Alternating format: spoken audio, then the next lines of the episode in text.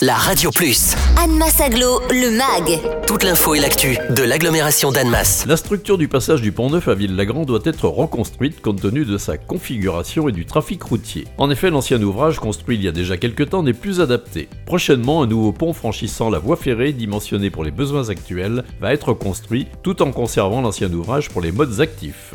Présentation du projet par Christian Dupesset, premier vice-président d'Annemasse Aglo chargé des ouvrages et projets structurants. Le projet du pont neuf va entrer en phase de réalisation. Chacun le sait, le pont neuf euh, qui est sur euh, Ville-Lagrand, hein, euh, qui permet de passer les voies ferrées, la coupure des voies ferrées de la ligne Annemasse-Bévian, est un vieux pont sur lequel aujourd'hui il y a une circulation importante et où il est toujours pas très simple de se croiser, où la sécurité des vélos et des piétons n'est pas très bien assurée. Et il est évident qu'il fallait faire quelque chose. Et le choix a été fait de reconstruire un nouveau pont juste à côté qui permettra d'assurer la circulation automobile, euh, la circulation des bus et qui reliera bien évidemment euh, les deux côtés de cette voie ferrée, le centre de Ville-la-Grande d'un côté, la voie en direction du Leclerc et puis euh, de Cornières et d'Ambilly de l'autre côté. On gardera le pont neuf, l'ancien, et on le gardera pour les modes doux, c'est-à-dire les piétons, les vélos passeront sur le, le pont neuf et pourront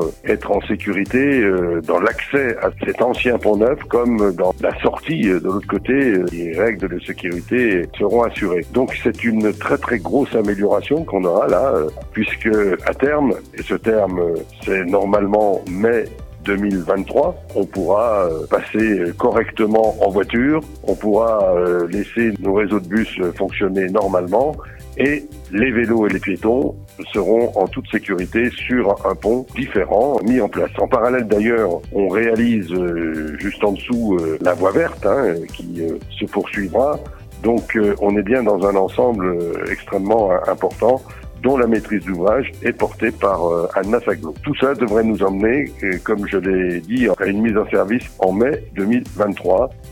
Retrouvez Anne Massaglo, le MAG. Tous les vendredis à 11h55 et 13h55 sur la Radio Plus. Et en continu sur annemass-aglo.fr.